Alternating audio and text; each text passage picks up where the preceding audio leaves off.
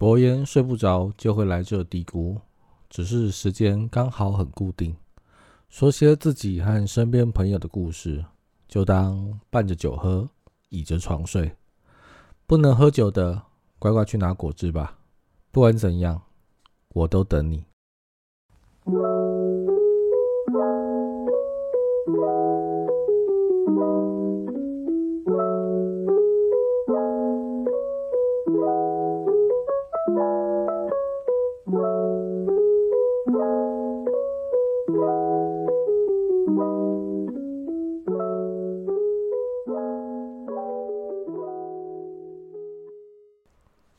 Hello，Hello，Hello，欢迎收听博言快去睡，我是博言。等了一个礼拜，终于又到了今天啦，可以开开心心录呃博言快去睡第四集给大家听。那其实之前哦，我就有件事一直想跟大家报告，可我忘记了上礼拜。然后就是呢，最近我不知道为什么得了一种病，然后这种病的病名叫做。不想听韩文病，一般人可能会想说：“哎，这是什么病啊？啊，就拜托，就是不想听韩文啊，又不是韩国人，不用每天都讲韩文听韩文，应该还好吧？”但你们不知道，对我这种呢，我是一个非常看爱看韩剧、韩综、听韩文歌的人，所以得这种病根本就绝症，好不好？现在的感觉就很像是什么？知道我的症状就是。我只要听到韩文啊的那个声音啊，在那边呃得油得油的时候，我就会觉得啊，感觉很烦躁，然后也不知道是哪里来的传染病呢？难道这是新冠后的后遗症吗？就唉，所以呢，现在呢是感觉就是你发现你今天有点发烧，然后你去做快筛，发现自己得了两条线，接着你呢就会开始。你知道两条线嘛？你就会开始觉得浑身不舒服啊，全身发酸啊，喉咙说不出话，啊，躺在床上奄奄一息。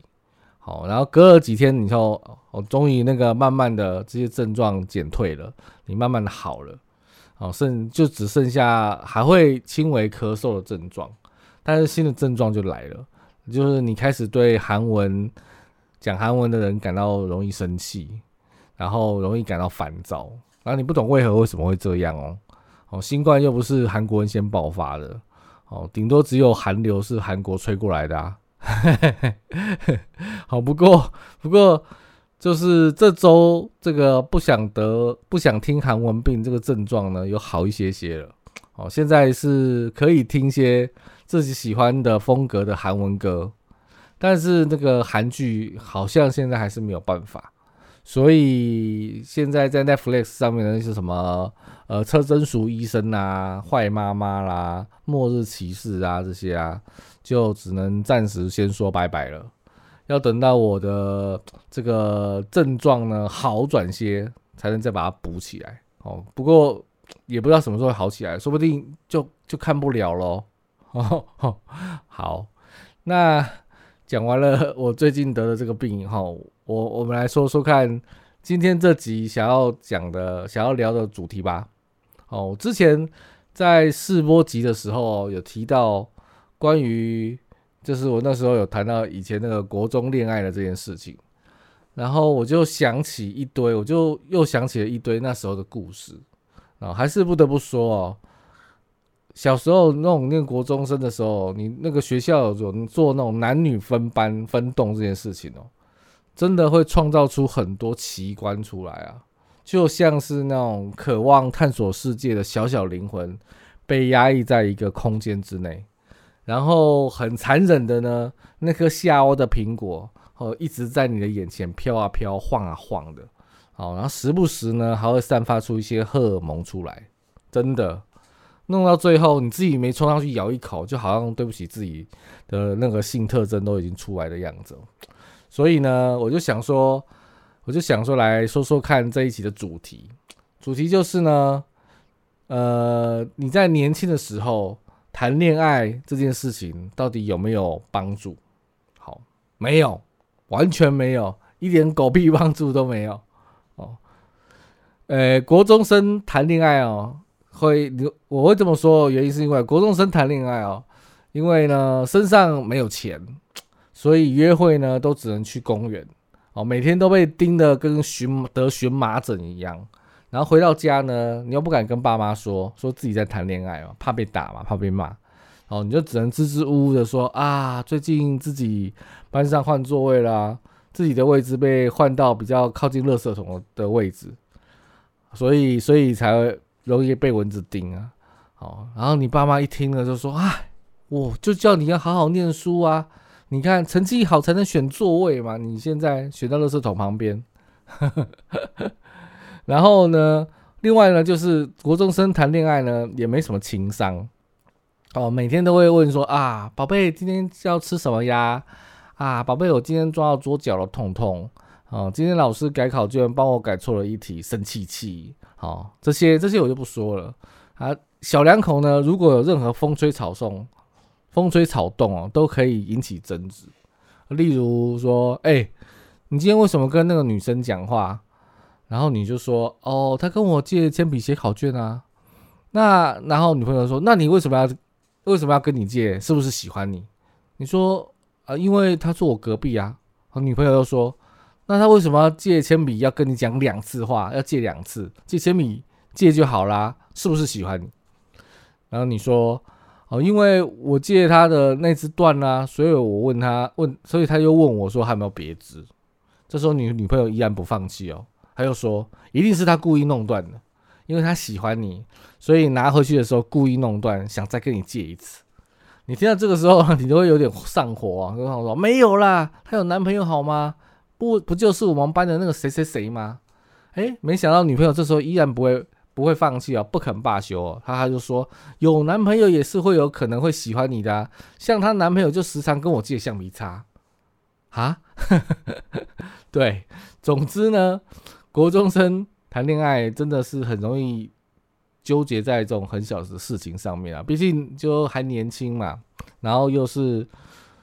这个时候一谈的应该基本上啊百分之九十九都是初恋嘛，所以你对这个细节呢，或者是这种情绪的拿捏分寸呢，没有办法很精准的到位，你会把所有的精力都放在上面，自然就会产生很多像我刚刚讲的这些奇怪的事情啊。好，但呢，但我刚刚说国中生谈恋爱没啥用这件事，其实是开玩笑的啦，就跟开玩笑的。哦，虽然虽然国中生谈恋爱比较容易犯错是真的，但呢，重点还是要看你如何使用恋爱这件事情。好，其实这也不局限在国中生啊，应该是说所有谈恋爱的过程都是如此。好，对，如果你有注意的话，我刚刚的确是用动词来说的哦，关键就是使用这个字，这个词，这个词，好，如何使用恋爱这件事情。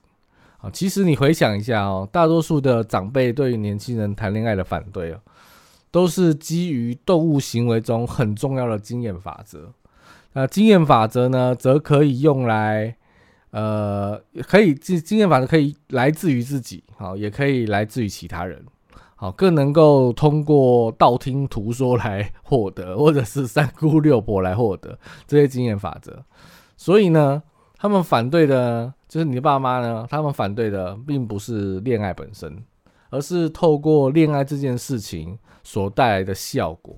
好，这样你可能会听得有的有点模糊，没关系，我可以举个容易懂的例子，就是一般的家长啊，都会阻止自己的小朋友看 A 片，或是看 A 漫啊。你说他们反对的是看 A 片或者是 A 漫吗？其实不是哦。他们反对的是小朋友太常看 A 片后会有人格发展，或是太常看 A 漫，因为不懂控制，哦，就每天在自己的房间，嗯，奇奇怪怪的哈，就会导致精尽人亡。所以呢，奇怪的人格发展和精尽人亡才是家长反对的事情，而看 A 片或者是看 A 漫呢，这个只是触发这个结果的。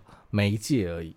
好，讲到这，我就突然又想起我刚刚的那一段时光的一个故事，虽然有点离题啦，不过我还是很想说，就还是说一下。就是呢，因为我那我说过嘛，我们那时候我们学校因为男女不同栋楼上课，所以男生很爱在课堂上干一些荒唐事。哦，太超过的我就不讲了。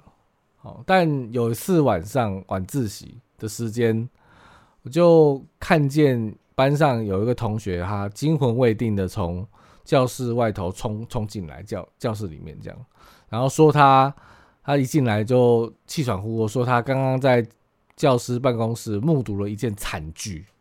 哦，好，我们都还来不及问他到底是什么惨剧哦，同学就已经咽了咽口水，说他刚刚本来想要去。拿考卷去那个教师办公室拿考卷的，去找老师改，然后正巧就目睹到我们班上有另外的另外一位同学坐在里头，而同学的家长正好走进办公室，然后老师呢就对着那个家长说：“哎，谁谁谁的爸爸你好啊，哦，因为那个同这个谁谁的这个同学违反校规带色情漫画来学校，所以不好意思，百忙中请您过来学校一趟。”让您把这个同学的漫画带走，好，然后老师就说完了嘛，然后这个同学的爸爸呢，就默默的走向前，没有说什么话，一手呢从那个老师的手中接过他儿子的 A 满，转身反手就给他儿子一巴掌，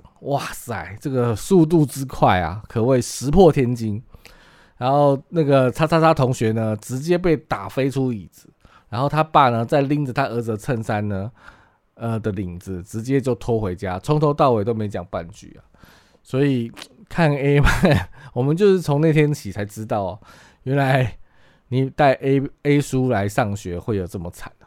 所以你说呢？你看学校就是，如果学校这个班上呢有有一些女生在，可能就不会。想要带 A 满啊，或者是比较知道怎么藏起来，不要被老师抓到，就是因为学校全班都是男生，就大家都肆无忌惮的在那边看 A 满，才会被老师发现嘛，才会被抓到嘛，然后才会被叫，才会让爸爸来学校，然后给你一巴掌嘛。所以真的学校还有学校是男女分班的，拜托不要了，再就就让这个。世界自然一点好吗？好，说了个题外话故事，我们再说回来，说回来正题。总之啊，总之，家长反对的，就是都是产生的的后果，而不是这个导致的媒介。所以哈，所以我们反推回恋爱这件事情上面，也是同理。家长反对的呢，是年轻人谈恋爱这件事情。所造成的不良后果，而不是恋爱的本身哦。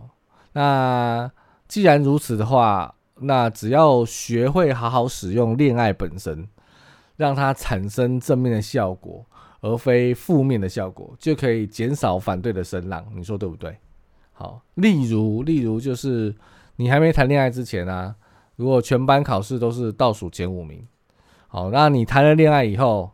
你突然就变成了全班前十名，好，那或者是说你谈恋爱的时候，你谈啊，你谈恋爱之前，你你你的体育课连那个鞍马你都跳不过去，结果你一谈恋爱，马上就勇夺了 县市区域的那个冠军，好，这个这个有点极端啦，啊，可能是吃了什么药啊，哦，可能。不是正常的这个谈恋爱的造成的结果。好，总之，总之呢，如果你谈恋爱的副作用都是好的的话，那你想想看，怎么可能会有人阻止你谈恋爱，对吧？说不定都会巴不得你干脆直接劈腿，成长的会更快一些，对不对？本来你谈一个恋爱，你就可以变成全班前十名，哇！你现在一次谈两个，你不就直接跳级？再谈再批一个，你就可能会得诺贝尔喽。好，所以既然如此，我们就应该要利用恋爱来设定目标。好，我们要利要学会怎么样把恋爱变成一个助力嘛，对不对？那你就应该恋爱利用恋爱来设定目标。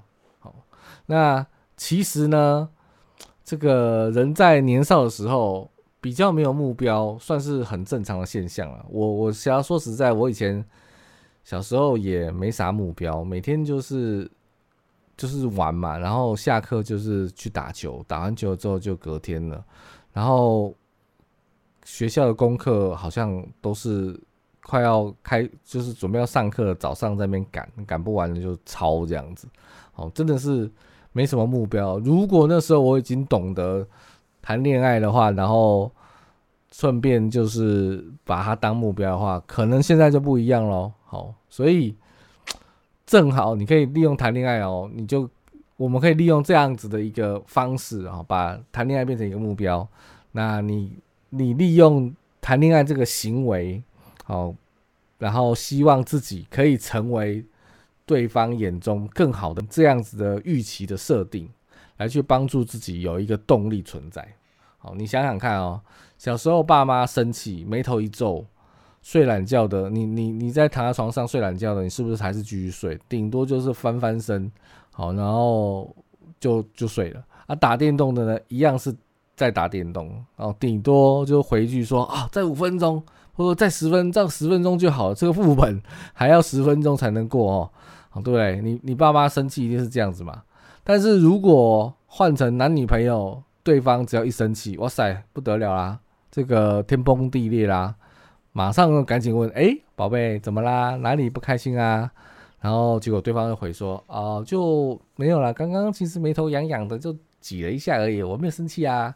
哇，你说眉头一皱，你你说眉头一皱，对方也是依旧打电动打电动，睡懒觉继续睡懒觉啊。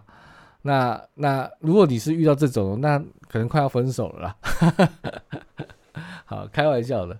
总之，总之，谈恋爱真的很容易，我觉得真的可以很容易帮人家设定一个目标啦。哦，想到我以前我朋友，哦他以前交了一个女朋友，是属于那种功课非常好型的那一种。哦，你知道他交女朋友那时候他压力有多大吗？哦，平常我们每次下课都会出去玩啊，什么什么的，然后晚上啊，只要有有时间就会一起连线啊。下下副本啊，打打游戏呀。哦，后来他交了这个女朋友以后，打打电话给他或者找他，他都说抱歉，我在 K 书，我没空。哦，我我女朋友还会等下还还会来给那个出考题给我。哦，连随堂考、随堂测验。你看，交中女朋友就对了，有道理。好，还有另外一个女朋友，他呃还有另外一个朋友，他女朋友是比较喜欢这种。就是她的男朋友是属于健壮一点的那一种，就是有点肌肉的那种。哇，我那个朋友也是天天都在健身。好，好，你可能会问说，哎，那那如果是这样的话，当然是 OK 啦。那但是如果你女朋友就是不是属于呃有特别要求的那种的话，他不不可能不是属于功课特别好的，或者是喜欢健壮什么什么，然后她就是刚刚好跟你都程度差不多了这样子的话，那那怎么办呢？没关系，这种我觉得也是有办法，就是你们可以一起设定一个目标，哈，你们设定，然后你们可能设定的目标是说，哦，我们一起考进某个学校嘛，或者是说我们一起呃练习什么什么运动，哦，或者是说我们一起要完成这个爬五岳啊，什么什么高山啊之类的。我觉得任何的目标都可以，不要不一定仅限于运动，呃，仅限于学学习，就是。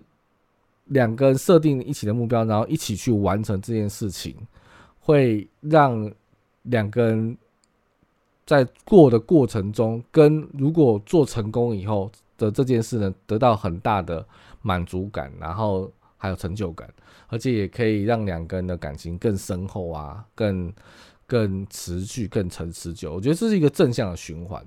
所以呢，所以我回到主题啦，就是。我是非常赞成啦，我是非常赞成年少的时候可以交一个让自己成长的男女朋友的啦。好，跟我刚刚讲了，还是要误重新一次的，就是刚刚说没有帮助，其实是骗人的，就是我开玩笑的。我真的是蛮赞成，如果你在年轻的时候，你要用对的方式去交男女朋友，好，那你就会。真的获得成长，当然不是要你去交一个男女朋友，然后每天天天翘课啊，天天干嘛？这种的话就真的不需要，那你就会有很多的负面的效果出生出来，你自然一定会受到非常多的阻碍。但如果你交这个男女朋友是让你真的可以在某一方面变得更好的话，我相信你遇到阻碍一定不会这么大，好，不是这么大。而且我觉得现在的时代，很多的爸妈其实都蛮开明的，哦，因为我们也是这样过来的啦。我们知道那个那个差别啊，什么那那我们知道那个那个重点在哪里，哦，我所以我觉得，呃。好好的，就是找一个好的对象，是真的是很有帮助的。好，那如果你们有别的想法的话，也也可以诶留言讨论一下，说不定你们是站在反方的哦。嗯，好，那说完了今天的主题哦，我要来说一下，就是最近啊，最近话说，最近这个《沙丘》第二集的预告开始在 YouTube 上打了。哦，那也有一些做电影解析的 YouTuber 开始分析他的预告片。我是不知道有多少人看过《沙丘》这部片啊，不过我觉得男生应该都都会知道这部片，女生可能就一半一半了。那我自己本人呢是很爱《沙丘》这个系列的啊，不过我还是就算很爱这个《沙丘》这个系列，我还是保持我跟其他作品一样的惯例哦，就是我会忍住先不去追他的小说。哦，尤其是对这种有大世界观的啦、奇幻科技、奇幻科幻场景设定的作品，哦，我都会先忍住，因为我怕我自己会有一个先入为主的影像，哦，所以之后如果电影播出的时候，也许就会产生落差啊。当然有时候可能电影会超过预期啦，那也有可能就会产生失落感。不过之前第一集上的时候，我真的是被他整部电影所带来的那个氛围感所折服哦。他那个诡谲的沙丘诡谲的那个背景音乐，那个很民族风的那个背景音乐，然后它整个画面结构很压抑的画面表现，哦，就是它有一个统一的一个色调。毕竟沙丘嘛，就是它会给你一个很很很统一的一个色调，嗯，让你会有一种。代入感在那个世界，在他所创造的那个氛围里面，好，所以那时候我在电影院的时候，我几乎是被我看的时候，几乎是被压在那个椅子上。我这不是鬼 鬼压床，不是不是鬼压床，好，我被鬼附身，不是哦，我是真正被他的那个电影的那个音乐跟他的画面，感觉我就好像被压在那椅子上，没有办法很顺畅的呼吸，我就觉得我呼吸每呼都很沉重，然后久久才能喘上一口气。然后又被他的剧情给拖着跑，哦，就随时你随时在你不经意的时候，都有人会领便当哦。我觉得原作的作者哈法兰克·赫伯特似乎除了主角以外，对其他角色没有太多情分在，可能跟《冰与火之歌》一样，只要有需要，随时都可以来上一刀，就挂了就领便当了。哦，不过不过我也不能说我自己对。沙丘一开始是没有任何想象的啦，毕竟在很小的时候，沙丘就已经有过他自己的 SLG 的游戏。哦，不过以前的那个水准啊，以现在的水准来看，那时候的沙丘的水准跟现在真的是没办法比。那时候的游戏真的是粗糙到不行啊，因为是，因为然后又因为是沙丘嘛，所以那个游戏的整个画面都是土黄色的，然后土黄色的房子，土黄色的士兵。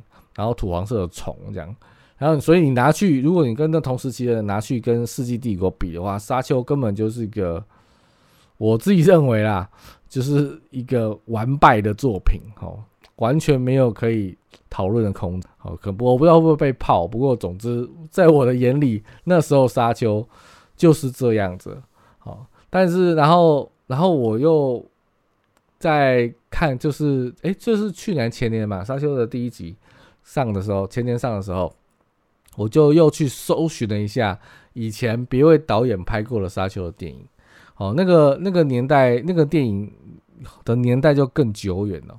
好，然后听说是部非常失败的作品，连那个拍片的那个导演的本人都非常销毁的，都非常想要销毁的一部作品。啊，然后那时候的饰演 X 教授的演员，就是你知道我们知道那个 X 教授嘛？那个光头的 X 教授。然后那个演员叫做派翠克·斯图华，好，也有在那个时候的《沙丘》里面演出。那个时候还有后脑勺还有一些头发哦。我想一想，你看那么早期的作品，他都还只是有一些头发，他实在秃的也太早了吧？哦，不过那个派翠克史都华有头发的时候，我我是觉得还蛮帅的，蛮帅，有一个那个贵族感哦。如果你们有兴趣的话，可以去网络上搜搜看，就是派翠克史都华年轻的时候有有桃毛的时候，我觉得还蛮不错。其实你会找到很多，在网上会找到很多，就是。他现在光头，但以前有头发，我觉得还不错哎。就你们连巨石强森都可以找得到，完全没有办法想象，对不对？然后，然后还有再回来讲的就是那个以前的拍的那个，就是沙丘有一个很著名的，就是他的那个巨虫嘛。以前就是像条蚕宝宝一样，你不管怎么拍哦，游戏怎么做，它都是像一个有个巨大嘴巴的蚕宝宝，就。不是那么恐怖，就还有时候还觉得可爱一些，没有办法感觉到它的那种震撼力。但是现在的沙丘的系列拍的这个电影呢，在整体设计上，因为它加了很多速度感，还有一些拍摄的角度的设计，真的真的不再让人觉得可爱了，会真的觉得有点震撼的。所以总的来说，我觉得这个年代的沙丘，绝对是我目前仍然力推的一部电影哦。那所以也期待。第二集可以延续我的这份感动啦。啊！如果大家有兴趣的话，可以去追追看，可以先去看一下第一集，然后第二集的话，可能在十一月吧，十一月会上哦。我已经有点已经有点等不及待，还有好几个月。好，好，然后哎，附带一提，就是这个版本的沙丘呢，也是少数电影主角妈妈比女主角还正的电影。你们是不是想到蜘蛛人的梅婶？抱歉，梅婶不是蜘蛛人妈妈嘿，但是蜘蛛人的女主角是同一位，蜘蛛人的女主角跟沙丘女主角是同一位，诶，这是在暗示些什么吗？好，那今天的这集博言快去睡就到这啦，我们下集见吧，Goodbye。